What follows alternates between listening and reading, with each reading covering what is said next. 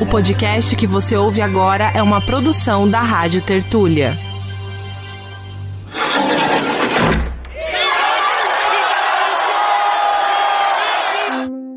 Um grupo de teatro fundado pelas pessoas encarceradas, com o protagonismo do Abdias Nascimento, um grupo que a gente sabe que existiu por um ano, graças aos próprios registros do Abdias, né? Ele se refere às pessoas encarceradas, né, como meus filhos, e é tratado como pai dos presos, né? Começa agora Guilhotina, o podcast do Le Monde Diplomatique Brasil.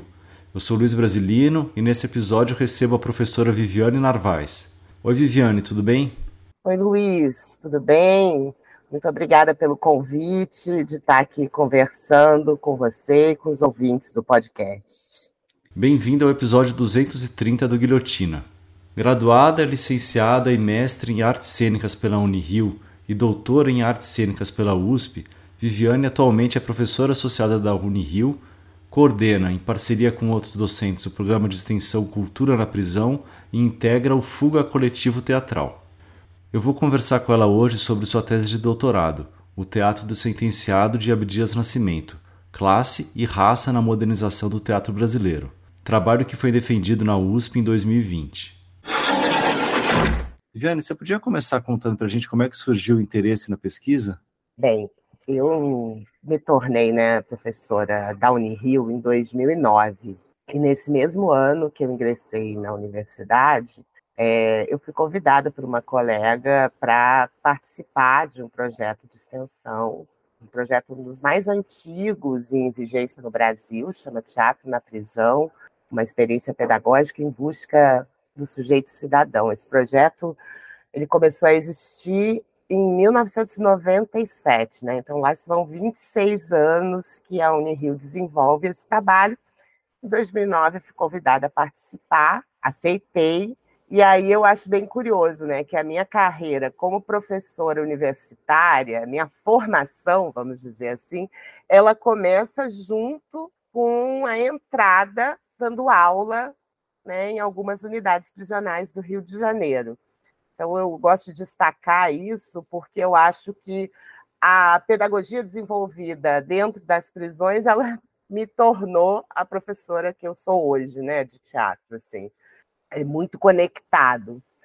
E logo que eu, eu não tinha nenhuma experiência, né, antes, anterior nessa nessa questão do debate prisional, da entrada, né, no, no cárcere, e logo nos primeiros anos fui estudar, enfim, e, e a prática mesmo levava a né, uma necessidade de compreender melhor aquele espaço, compreender os debates tanto relacionados ao teatro quanto ao debate do encarceramento do Brasil.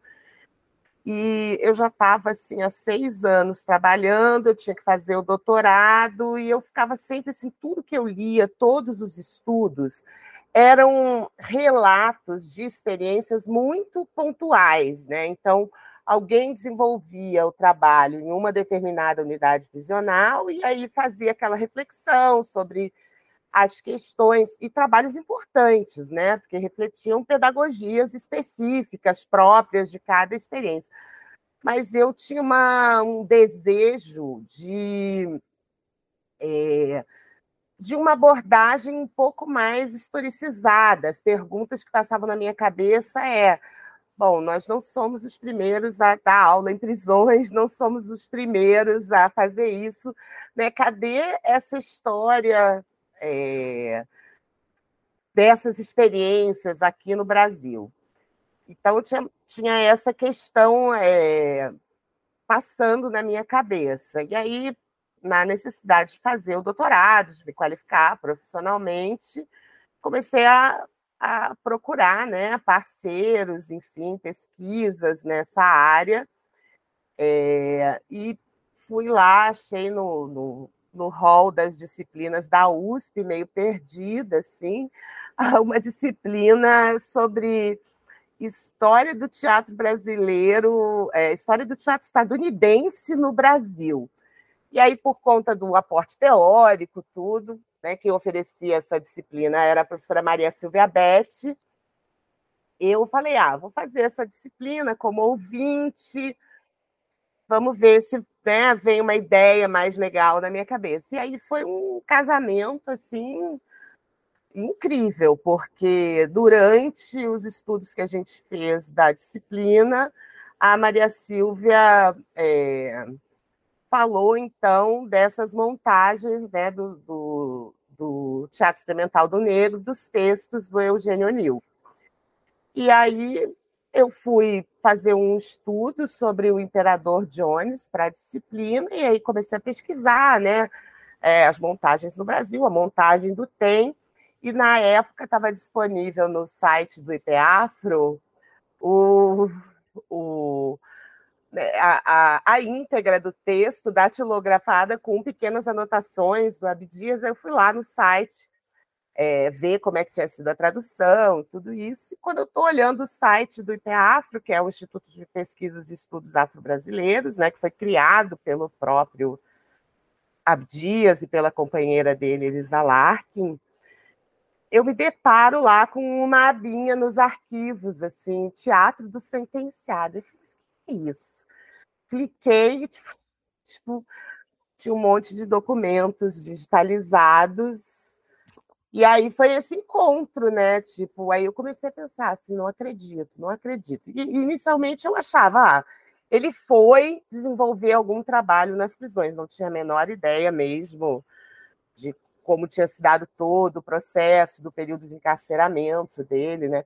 Então acho que essa foi a minha chegada a esse a esse objeto da tese, né, que é a experiência do teatro do sentenciado, desenvolvida a experiência do teatro sentenciado desenvolvida pelo Abdias quando ele teve encarcerado no Carandiru na década de 40. Sim, a gente vai chegar nessa história, Viane, mas eu queria te perguntar antes para falar um pouco é, da trajetória do Abdias, né? Para quem não conhece muito bem, ou então meio que só ouviu falar nele, se você pudesse falar um pouco, assim, resumidamente, sobre qual que é a trajetória dele. A minha tese, né, propriamente, ela não não enfoca a trajetória do Abdias, que tem assim um mundo de estudos e de pesquisadores se debruçando sobre esse tema, né? Evidente que para compreender a produção dele, eu tive que compreender um pouco da história, né? É, mas eu passo, passo por isso no sentido de contextualizar, inclusive, é, esse momento do encarceramento. Então, o, quem é encarcerado em 1940 é um jovem Abdias, né? Ele tinha saído, tinha servido no exército. É, enquanto ele servia no exército, ele desenvolveu uma profunda amizade com o Sebastião Rodrigues Alves, né, outro intelectual importante, se conheceram lá e faziam uma série de ações, que essas eu vou deixar para contar daqui a pouco mais, né? É, mas eram parceiros de vida. É, depois de determinados eventos, o Abdias sai em viagem pela América Latina, é, uma viagem em que ele se reúne a, outra, a um grupo de intelectuais que se autodenominava Santa Irmã da Orquídea, e eles fazem uma, uma grande trip, para falar assim, né, nos termos de hoje, por toda a América Latina, é, e com ideias distintas, né, cada um de uma área, né, cada um com interesses, mas com essa ideia de é, conhecer a Nuestra América. E nesse período, o Abdias toma contato com, com algumas forças importantes, com alguns eventos, melhor dizendo, né? É, importantes na trajetória dele. Um deles é que ele assiste em Lima, no Peru, uma montagem de O Imperador Jones, com o ator Hugo De Vieri fazendo o papel do Brutus Jones, né, que era um protagonista negro. Essa montagem era feita pelo Teatro del Pueblo, que é um grupo de teatro argentino muito engajado na renovação da cena é, naquele momento. Todavia, o Hugo Deville ele era um ator branco que faz, é, interpreta o Brutus Jones com o rosto pintado de negro, fazendo uso então do blackface, né? E imediatamente o Abdias fica muito impactado com isso, né? E ele chega a dizer assim que falta ao ator branco, né, para poder interpretar esse papel, uma série de, de, de, questões que só o sujeito com raízes africanas poderia trazer ao personagem. Né? E também ele fica refletindo sobre a situação dos, das pessoas pretas é, no Brasil, no que diz respeito ao campo, da, campo artístico, né? É, começa a pensar aí, a gente depois vai ter uma produção dele vasta a esse respeito, né? Sobre como é, os personagens negros eram retratados na nossa dramaturgia, né? A ausência de protagonismo, a ausência de protagonistas é, negros e negras nos, nos espetáculos brasileiros e a, e a dificuldade é, de atores negros né, desempenhando esses papéis de protagonismo. Ele é, diz né, que já nesse momento ele pensa que quando ele chegasse ao Brasil, ele criaria né, o Teatro Experimental do Negro ou um teatro de negros. Né? Nas publicações posteriores, ele vai fazer essa é, reflexão. Outra coisa importante nessa viagem da né, então esse é um grande marco, é talvez uma, uma das histórias mais conhecidas do, do Abdias Homem de Teatro, né? O impacto dessa, dessa encenação na prática teatral que ele vai desenvolver depois. Porém, antes de voltar para o Brasil, ele estava lá em Lima, né? Ele vai até Buenos Aires e fica algum tempo é, convivendo com o Teatro del Pueblo, e esse grupo, então, o que eles faziam? Eles estavam querendo a renovação da cena, então não se tratava só de apresentar peças, né? Reuniam artistas de diversos lugares, de diversas expressões da própria, né, da Argentina de outros países para dialogar após os espetáculos, para discutir aspectos de figurino, aspectos é, técnicos, né, além dos políticos e dos estéticos.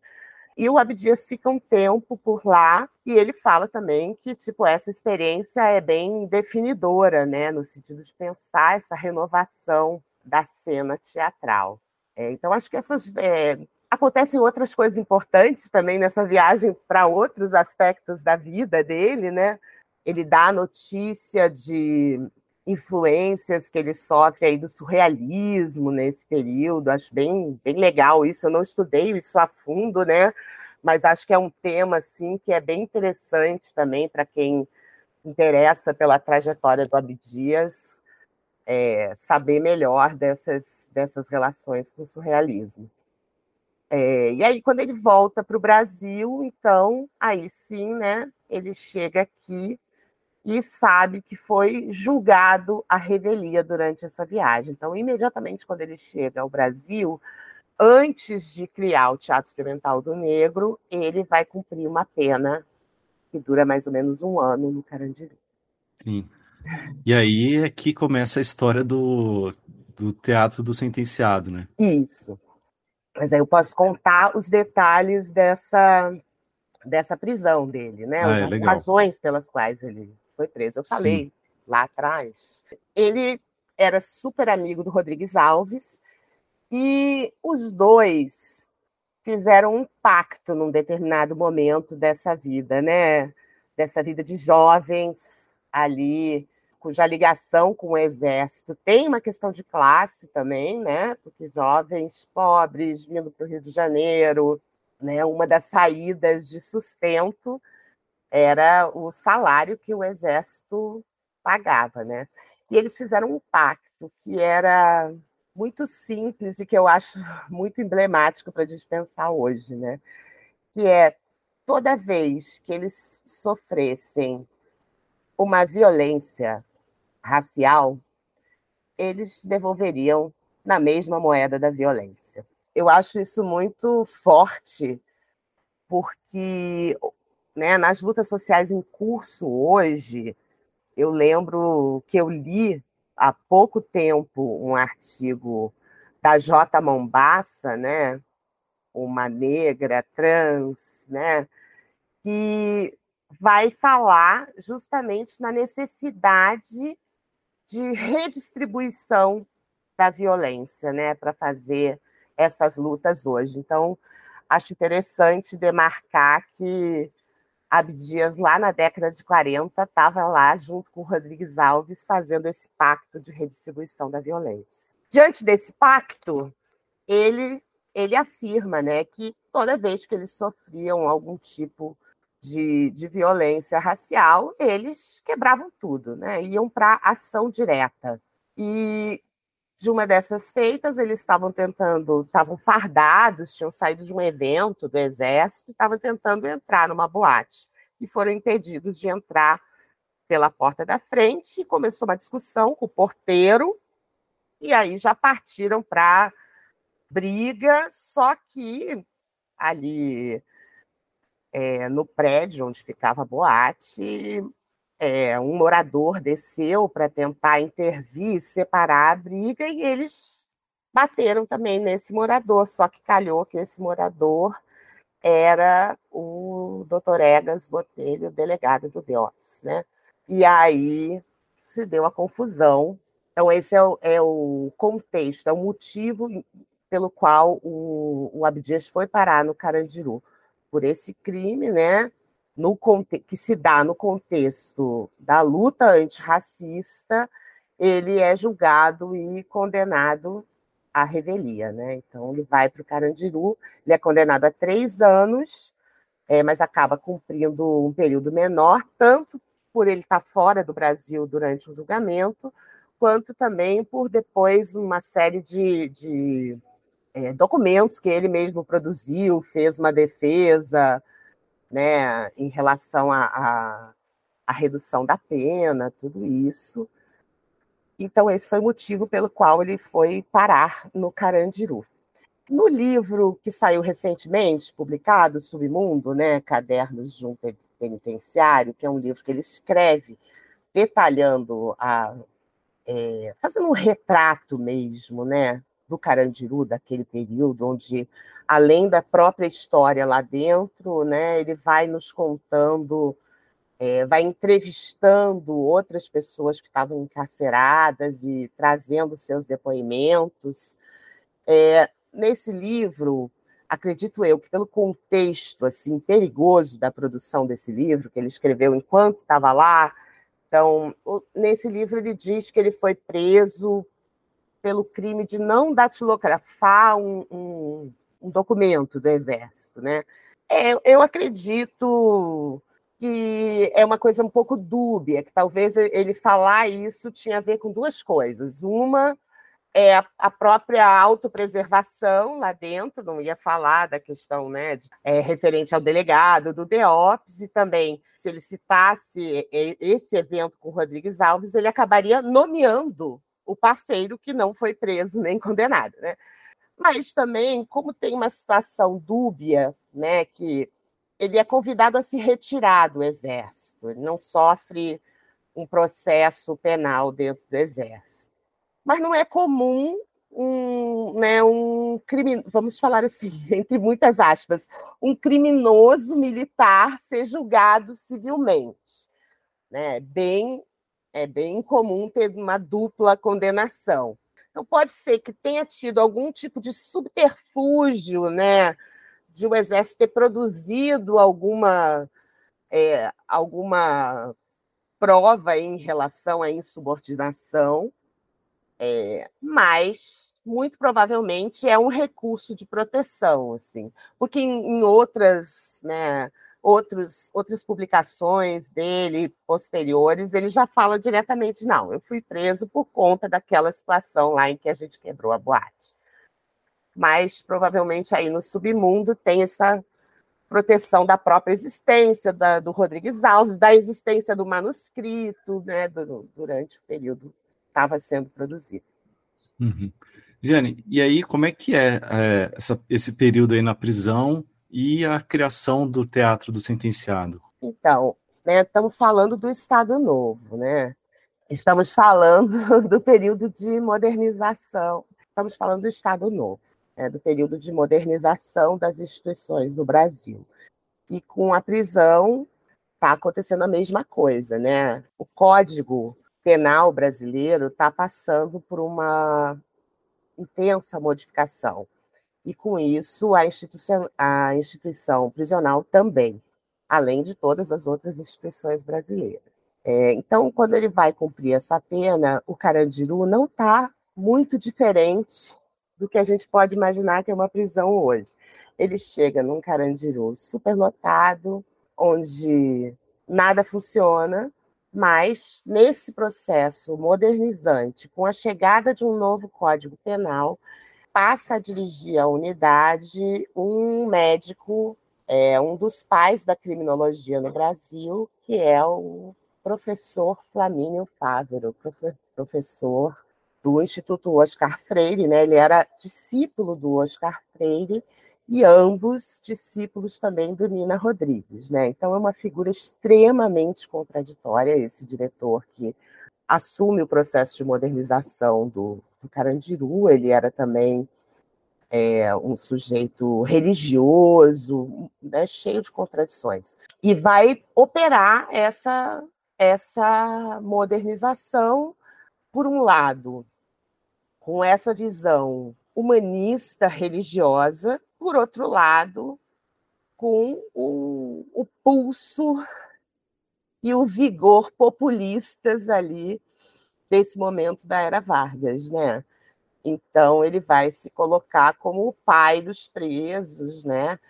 E vai promover uma série de reformas importantes que que isso também é, é interessante, né? Quando, quando alguém que pegar para ler aí a minha tese ou o livro do Abdias, a gente vai ver que há um, um, em muitos momentos, né, nos relatos que o Abdias traz, há, por parte das pessoas encarceradas uma adesão a essa reforma, porque realmente há melhoria na, quali na qualidade de vida, né? Ele se refere às pessoas encarceradas, né, como meus filhos, e é tratado como pai dos presos, né? E realmente ele vai permitir a criação de um jornal, né, um jornal que é todo feito pelas próprias pessoas encarceradas, que chamam Nosso Jornal, é, vai acabar com o isolamento sem data, né, para acabar, e com, e com a solitária tal qual ela era naquele período, né? Ele vai é, extinguir isso e, e, essa decisão de extinguir o isolamento, né?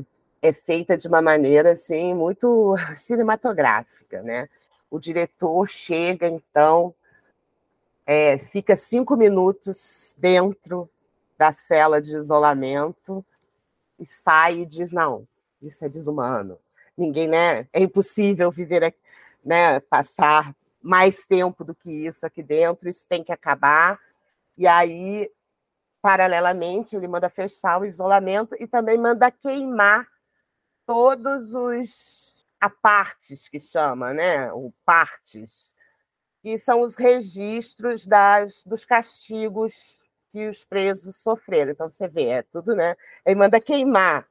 Então manda apagar também da existência dessa instituição a sua trajetória de, de torturas e punições, né? Porque também não eram só castigos, não estamos falando de castigos físicos, mas de ah, o sujeito sentou quando não podia sentar, toma um, um, uma parte, né, uma punição. Então ele vai ficar tanto tempo fechado dentro da cela porque sentou no, na hora que, que eram que eram punições é, discricionárias de agentes, né? é, e de funcionários da prisão que não tinha como sujeito saber qual era o funcionamento. Eram, enfim, punições discricionárias. Ele também vai permitir a entrada de é, outras religiões dentro do cárcere, né, o que muda bastante.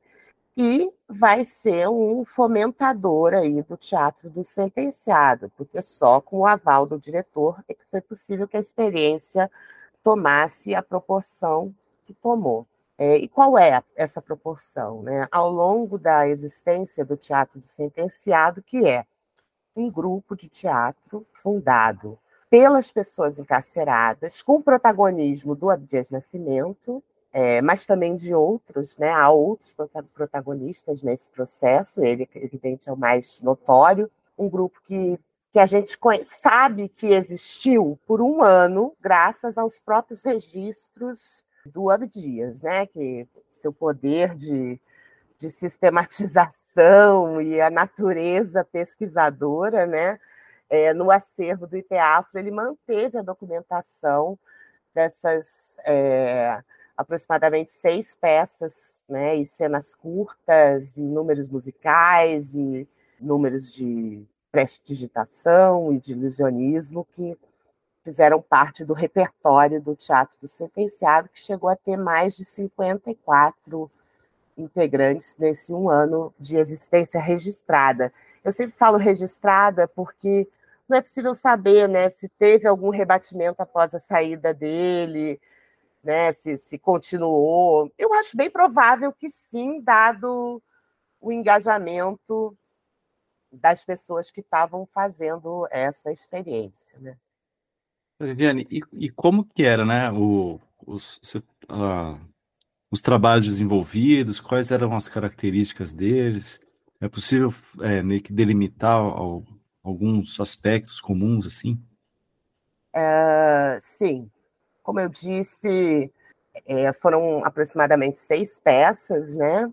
A primeira surge, surge assim, um, uma, uma outra pessoa encarcerada chega para o Dias e fala, ah, vamos lá falar com o doutor Luiz, que é um professor, né, um professor de canto, e vamos fazer uma peça. É outra pessoa que chega propondo essa ideia, né, de, de tá, vamos é, é, fazer um grande festival, nem é uma peça, um festival. E aí eles começam a pensar, o Abdias fala, vamos, sim, né? E começam a pensar, mas o que, que, que eles poderiam encenar? E vai na biblioteca da unidade prisional ver que peças que tem lá, para ter uma ideia, né, de, de que apresentação teatral que eles poderiam fazer. E aí se depara só com assim, tragédias gregas no acervo da biblioteca. E ele fala assim, gente, não, tem condição de fazer nenhuma peça aqui, porque né, as pessoas que estão aqui encarceradas não vão se conectar. E aí eles resolvem, então, partir para uma dramaturgia própria, né? É, que diga mais daquela realidade daquelas pessoas o Abdias, quando estava lá, ele trabalhava no setor médico. Ele trabalhava no setor de sífilis, né? Que fazia o teste de sífilis em cada pessoa que ingressava e o acompanhamento, né? Ele era um, como ele sabia escrever, ele acabou trabalhando nesse setor. E então eles resolvem fazer uma peça que chama O Preguiçoso, cujos, cujos personagens, né, são o pai, o filho e o médico e que parece, né, não, não tem registro de texto teatral, né, não, não há. A gente só tem acesso ao programa e às coisas que o Abdias conta no, no, no livro Submundo, né? Então, parece ter uma relação com essa vivência ali é, do, do, do setor de saúde que ele trabalhava, porque vai ser essa, essa coisa um pouco educativa, muito provavelmente, essa primeira peça. Né? Então, assim que começa o Teatro do Sentenciado, com um trecho curtinho, é, eles descobrem rapidamente um outro colega lá que consegue escrever rápido o texto, e aí escreve e fazem essa primeira apresentação. Só que a apresentação foi um sucesso, assim, né, entre entre as pessoas que assistiram, as autoridades, e aí logo eles já, já percebem ali a potência agregadora dessa, dessa prática dentro do Carandiru. E é muito interessante, porque no primeiro programa, né, tá lá o pai, aí o número da pessoa, o médico, o número da pessoa. não tem nome, né? Tem o nome e o autor, né? Está o nome do autor, que é o Valdemiro de Andrade, é, mas não há mais nenhuma outra identificação de nome. E nos outros programas das peças a seguir, das, das outras cinco peças, a gente já vai ter, à medida que elas vão se desenvolvendo, outras pessoas vão deixando de ser número e passando a ter nome expresso no programa, inclusive o próprio Abdias. É, mas para. É, é, veja, eu fiz na tese um esforço é, metodológico, assim, de guerra, né? Porque estou falando assim de fazer a história de um teatro. Teatro já é efêmero para caramba, né? Tipo, a cena teatral mesmo é de difícil documentação ainda nos dias de hoje. Você fotografa, você filma, mas tem um, uma qualidade ali da efemeridade. E a nossa tradição dos estudos né, é, teatrais ela é muito calcada no texto. Né? Então, você consegue estudar determinados períodos a partir do texto teatral. Né? O texto é um pouco a base de como a gente vai contando essas histórias. E no caso do teatro do sentenciado, não há texto. Né? Então, foi um, um aos os programas, que são uns mais detalhados que outros, há uma espécie de ato variado que antecede cada peça, há indicações musicais. Então, é, eu tive que ir imaginando também essa estrutura, e, o, e aí eu falo imaginando, é, dialogando bem com, com o Raymond Williams, assim, né, no que diz respeito ao método aí para pensar o teatro e a cultura, né? Por um lado, é uma imaginação, mas ela não pode estar aqui, é, né? Não pode estar é, desconsiderando o contexto sócio-histórico específico daquele fenômeno. Né? Então, eu fui olhar programas e escutar músicas e ler cada linha do que o Abdias escreveu sobre essas peças espalhado, né, né, espalhado por essa obra dele que é o Submundo. Então, ele está contando a história do José Pistone e lá no meio ele faz uma referência ao que, que aconteceu na peça. Também foram fontes para mim o nosso jornal, que é esse jornal dos presidiários, onde eles faziam resenhas sobre as apresentações, comentavam, produziam poemas, né? Então eu fiz essa, essa, esse exercício aí de tentar é, reconstruir. Então, é, o teatro do sentenciado, a gente vai olhar o nome das peças, né? E pode estranhar, estranhar um pouco, porque eles vão estar muito relacionados com as datas, com algumas datas específicas. Então, a primeira peça é o Preguiçoso, depois a gente vai ter uma peça que chama Defensor Perpétuo do Brasil, depois uma outra que chama Patrocínio e a República, o Dia de Colombo, né, o Columbus Day, né, que hoje já está ainda bem, né, um feriado que já no Brasil já caiu há muito tempo, mas na América ainda, né, na, na, nos Estados Unidos, não na América, desculpa, nos Estados Unidos ainda alguns é, estados insistem em comemorar, né? Mas vai ter esse nome, né, das peças, e aí você fica pensando, uma, uma outra que chama Zé Bacoco, é, e tem a ver com o quê? Quais são os momentos que esse teatro tinha para se impor, para se colocar? Os momentos em que a prisão ia receber autoridades externas, né? Então, era o momento da pessoa encarcerada ter uma chance ali de verbalizar outras coisas, de ser vista de outro modo.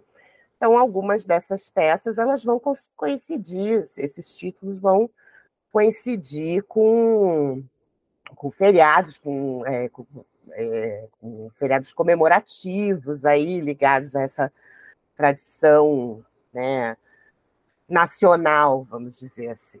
Então, assim, se a gente olhar pelos títulos, tem isso aí. Mas tem uma outra coisa muito interessante que eu digo que tem características que são modernizantes é, nesses espetáculos, né? De forma geral, eles vão responder, né, a uma, né, do ponto de vista dramatúrgico, eles vão responder a uma questão social daquele tempo. Então a gente vai ter essa peça, O Preguiçoso, que é a primeira, é, cuja temática é a saúde daquelas pessoas que estão ali encarceradas. Né?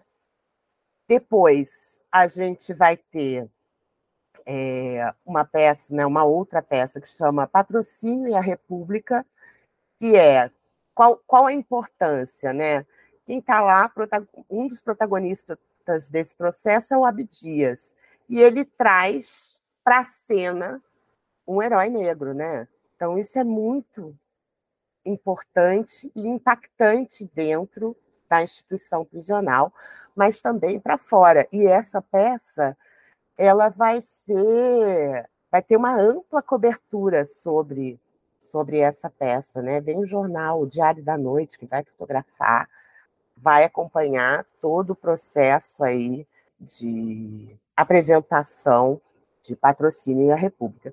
Então aí dei dois exemplos, né, desse aspecto aí modernizante que diz respeito a responder a questões sociais é, em relação à dramaturgia.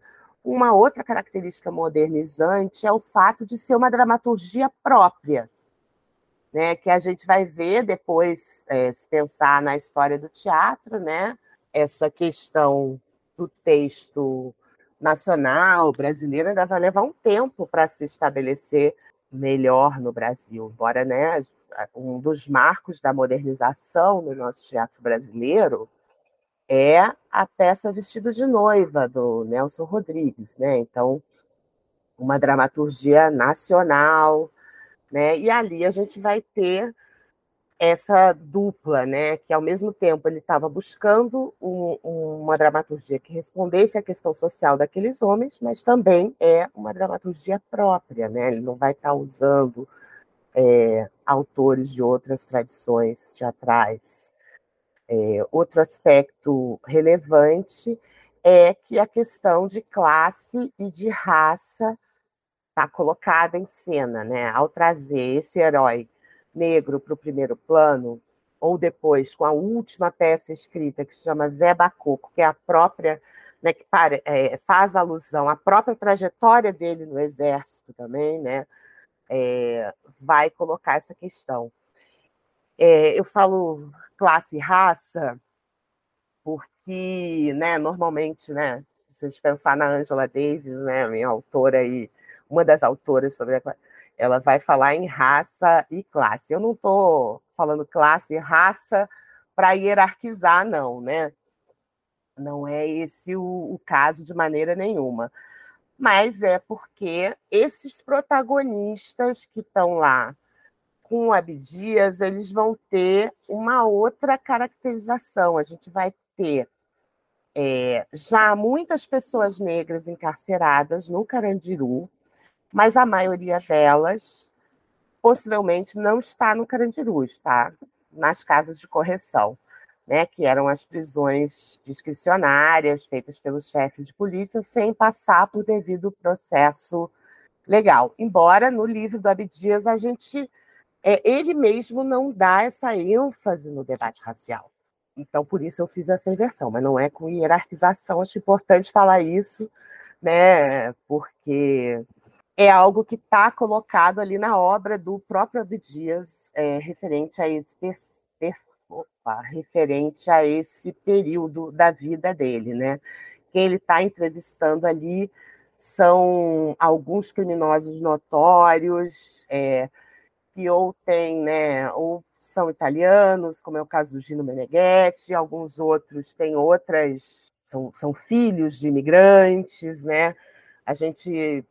E acho que até por uma questão da própria existência dele naquele momento, né, o enfoque principal né, dessa obra é outro, né? Ele está fazendo mesmo é um retrato muito importante é, dessa instituição naquele período, né? Da instituição prisional e, e desses processos de desumanização. Eu acho incrível, né? Como o Abdias segue é, relevante Né? Se hoje, no, nosso, no âmbito da nossa sociedade, há um grande debate sobre né, o, o superencarceramento, sobre esse, esse, outro genocídio do Estado, né? Porque encarcerar também é uma forma de matar, né? A juventude, assim, né? Quem sobrevive às balas nas, nas periferias, tipo, acaba no cárcere, que é uma espécie de morte em vida e muitas vezes é a morte real, sim, depois de determinado período no encarceramento, porque, enfim, porque a instituição, né? Eu sempre penso assim nos, nos, teóricos que eu fui estudar. Olha, eu não sou da área da sociologia criminal, sou uma professora de teatro, mas a prática né, e, e o convívio dentro das prisões levou a esses outros estudos e reflexões. Então, muita gente né, pensa sobre, sobre o fim das prisões hoje em dia, né? É um grande campo de discussão dos abolicionismos penais, né, das, do desencarceramento. E o Abdias segue relevante porque lá na década de 40, quando há uma aposta em humanização dessa instituição, em modernização, ele vai mostrando com esse retrato que não há humanização possível, né? ainda que tenha tido experiências de sucesso, experiências de melhora da vida das pessoas naquela condição do cárcere. Eu, eu falo assim que ele chega um momento né, que tem um, um proto-abolicionismo emergindo da obra dele, né? porque, porque ele mostra para a gente que foi feito para não funcionar. Né? e que esse não funcionar não é algo que possa, possa ser reformado, né? que a natureza própria dessa instituição ela só funciona, só cumpre o seu papel se ela efetivamente não funcionar, né? Eu acho que é a Vera Malaguti faz essa discussão, o próprio Aquan, né? Esses pensadores aí mais da área da criminologia e das prisões já chegaram a essas conclusões, né? Eu aprendi com eles, mas eu acho que esse texto lá da década de 40 e do Abdias, ele já está apontando, embora é aquilo que eu disse no início, né? Tem uma contradição ali que ele está sofrendo também os benefícios, né? Ele não, né? Os demais estão sofrendo também os benefícios dessa reforma é, populista, né? Está podendo fazer teatro, né? Uma das coisas também é essa, essas pessoas presas que eram consideradas os criminosos famosos, né? O, o crime da mala, né? As pessoas estavam ganhando o direito a sair das suas celas, porque antes, né? Havia o que a prisão unicelular, ou seja, o sujeito é condenado a passar a vida inteira dentro da cela, né? sem poder sair. Então, nesse momento da reforma, as pessoas estão ganhando esse direito de sair da cela, o que, na existência de alguém, é extremamente significativo. Né? Eu queria te perguntar sobre é, o, o valor, o valor estético, artístico da, da produção. É, e aí, você me deu um gancho numa das suas primeiras falas que você falou quando você descobriu sobre o teatro do sentenciado, que você pensou assim, pô, o Abdias deve ter ido na prisão, né, fazer um trabalho, não não quanto um dos uma das pessoas encarceradas também, né? Queria te perguntar aí sobre qual que é a importância desse teatro feito do teatro do sentenciado, né, igual você falou na tese, uhum. não para o sentenciado. É, exatamente, né? Toda toda a diferença porque é uma questão da autonomia dos sujeitos, né, e da autonomia das classes é, subalternizadas na, na sua própria produção, né, na, na, produção do pensamento, na produção artística, e, e acho que é aquilo que eu estava, olha, eu estou talvez dando um pouco de volta agora, Luiz, mas é daquelas características modernizantes. Eu tinha falado em relação à dramaturgia, e aí tem em relação à encenação, né, que é o desenvolvimento de linguagens. Então, lá nas peças do TS, a gente vai ter, né, começa com uma cena que dialoga mais com, com tradições populares, depois eles vão para a comédia histórica, eles fazem teatro de revista, fazem teatro musical, então você vai vendo que ao longo da existência eles vão ter desenvolvimento de diferentes linguagens do teatro, né? Vão misturar tradições teatrais é, diversas, o que também é uma característica aí modernizante. E outra característica super modernizante é essa do teatro da pessoa presa, da pessoa encarcerada para a pessoa encarcerada. Qual é, a, qual é a relevância disso? Né? É que não se trata dos intelectuais iluminados indo lá dizer qual é a expressão teatral que tem que ser produzida, e sim as pessoas sendo protagonistas da sua própria história, inclusive da, história da sua, das suas artes, né? É, express, né? Sendo. Então, eu acho que isso é uma das coisas mais importantes, né? Eles são autônomos nos seus processos criativos, no seu entendimento é, de produção, né? De, de, de, conhecimento sobre o mundo, sobre a arte, sobre a própria, sobre os próprios corpos, né? Porque estamos falando disso também quando a gente está falando do teatro, né? acho que é super super moderno, porque no ponto de vista, é, é, é, no ponto de vista não, no quesito pedagogia, né, história das ideias educacionais, é bem depois de 1940 que você vai ter os pedagogos pensando na autonomia dos processos de, de desenvolvimento, de aprendizagem de estudantes, por exemplo, né?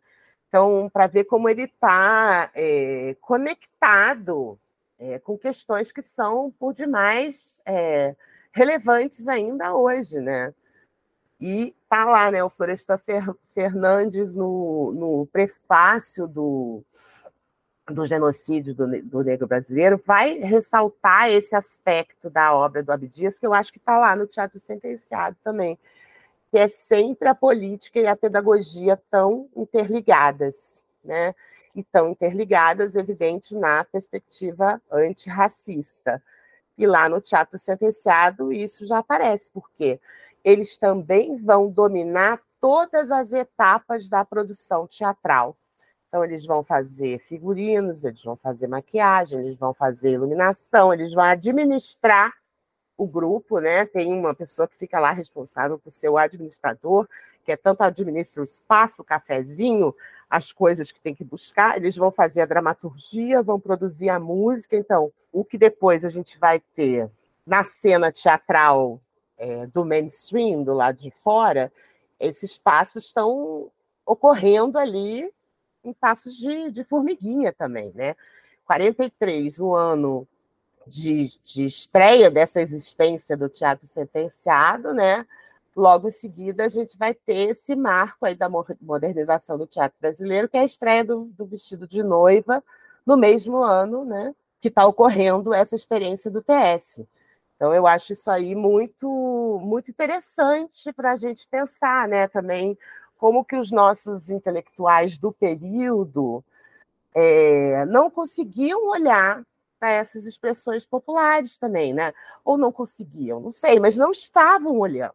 Não é que não conseguiam, claro que pensa, eles tinham essa capacidade, né? Mas não estavam olhando. E o, o Teatro Sentenciado ganha primeira página do Diário da Noite. É impossível que aquelas pessoas que estavam ali envolvidas na cena teatral não tivessem sabido que isso estava acontecendo, né? Eu acho muito é muito interessante pensar essa coisa da gente ficar aí, como o Benjamin fala, tentando escovar a história a contrapelo, né? E perceber essa dimensão, né? Enquanto os comediantes estavam ensaiando ali o vestido de noiva, o Abdias lá estava montando uma peça com pessoas encarceradas. Não estava encarcerado e fazendo teatro, que é, para mim, uma, um, um quando eu falo em características modernizantes, só isso, de estar fazendo teatro fora do teatro, naquele período já é, por demais, um, um elemento é, desse debate. Né? E, além de tudo, o que vai acontecer na modernização do teatro brasileiro, do mainstream, é se, se consolidar a figura do encenador. E no teatro do sentenciado não é diferente, porque de, de primeiro o Abdias não é, né? O diretor, ele não assina, mas no final, nas últimas peças, já tem essa divisão bem certinha do encenador e do diretor, né? Do diretor artístico e do diretor da função, assim, é assim que vai aparecer no, nos programas. Então, acho que é na minha tese também, né? Eu fui tentar olhar para essas experiências, né? Pensar elas numa série histórica, né? E aí pensar que esse teatro, que mesmo o teatro que o Abdias fez lá em 1943 já tinha história, né? Já tinha experiências anteriores, né? Tanto em Fernando de Noronha, é, na prisão, né? Na época de Fernando de, Noronha, experiências é, mais antigas ainda na, na Vila Maria Zélia, ali em São Paulo, né? Então, é pensar que tem uma história aí do, do teatro feito dentro das prisões do Brasil que pode nos dar aí muitas dimensões. Tem um livro que, que saiu ano passado que chama Teatro em Prisões e a Crise Global do Encarceramento, de uma pesquisadora dos Estados Unidos, professora Ashley Lucas. E esse livro é um livro bem, bem importante, né? Para pensar, ela vai pegar experiências de teatro em prisões pelo mundo todo, né? Tipo na África, na Austrália, nos próprios Estados Unidos, aqui no Brasil, em vários lugares.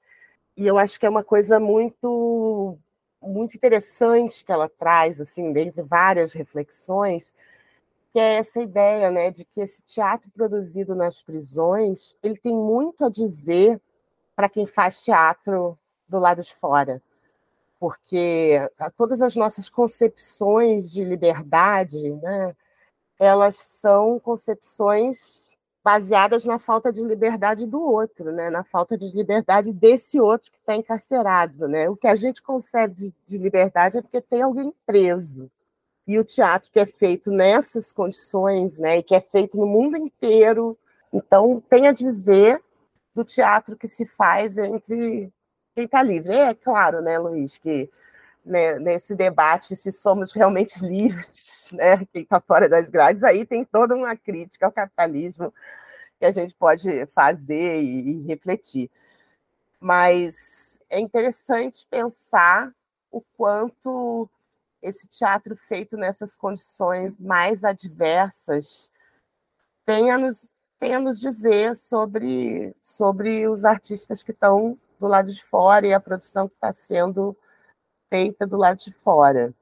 E no momento que a nossa sociedade né, brasileira, especialmente, numa crise né, que vem aí não só numa crise de saúde, né, em virtude da, da pandemia do coronavírus, mas uma intensa polarização é, política, um momento de crise econômica né, e de aumento é, substancial do encarceramento no Brasil, né? embora ah, tenha essa curva agora que aparece pós a pandemia, parece que diminuiu, mas os estudos estão sendo feitos aí e mostram, né, inclusive, que o aumento do encarceramento de mulheres é, nos últimos 16 anos, aí tendo ultrapassado 600% de aumento, mostram como artistas e intelectuais que atuam nas diversas áreas, nós aqui que atuamos no, no teatro, como a gente tem que se preocupar com esse debate acerca do encarceramento, né? Porque acho que, que é, precisa tomar, amplos setores da sociedade precisam debater esse tema, porque o que a gente vive, né? Acho que a, a, a Juliana Borges fala muito bem sobre isso.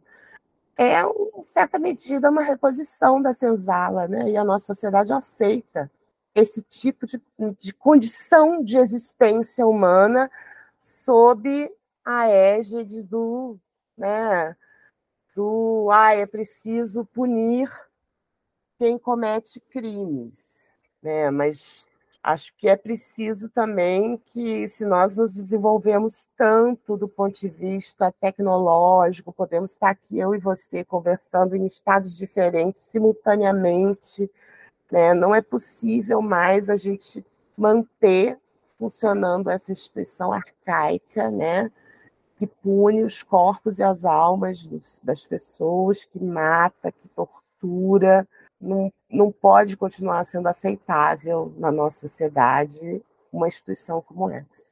Principalmente porque, no caso brasileiro, e em vários outros casos também no mundo, se a gente for ver o perfil da população carcerária, quem está lá é a juventude é, preta, indígena, pobre, né? e ainda agora com o requinte de crueldade do aumento do encarceramento de mulheres e de outros corpos dissidentes, mas né? de mulheres me chama mais atenção porque desestrutura famílias, né? Porque quando se encarcera a mulher, quem que fica né, tomando conta dos idosos, quem que fica tomando conta das crianças, quando se aumenta, quando se tem uma política de encarceramento. Então, acho que é, é muito importante um intelectual como o Abdias, né, ter essa essa publicação que teve do Submundo. Eu agora, em março, deve estar, março ou abril, vai sair a publicação também da minha tese, no caso da tese, pela USTEC, né, que eu acho que são as contribuições que intelectuais e artistas podem fazer para que esse debate tome corpo na nossa sociedade né, e contribua aí pra, de, alguma maneira para mudar esse estado de coisas em relação ao encarceramento. Viviane, brigadíssimo pela sua participação aqui no Guilhotina. Obrigada, obrigada demais, Luiz. Adorei conversar com você, com os ouvintes. Hoje recebi a professora Viviane Narvaez, autora de O Teatro do Sentenciado de Abdias Nascimento, Classe e Raça na Modernização do Teatro Brasileiro. Muito obrigado por ouvir até aqui. Você ajuda muito o nosso trabalho se avaliar esse episódio no seu tocador e compartilhar nas suas redes sociais. O Guilhotina é o podcast do Le Monde Diplomatique Brasil. Outra forma de apoiar nosso trabalho é fazendo uma assinatura do jornal a partir de R$ 12,90 por mês. Acesse diplomatique.org.br barra assine. Você também pode ouvir o Guilhotina na Rádio Brasil Atual, 98,9 FM na Grande São Paulo, ou pelo site da emissora, sempre às sextas-feiras, às quatro da tarde. Eu sou Luiz Brasilino e fiz o roteiro e a apresentação. A edição e a sonorização são de Beatriz Pasqualino, pela Rádio Tertúlia, e quem faz o design das nossas redes sociais é a Ellen Saori. Obrigado e até a semana que vem.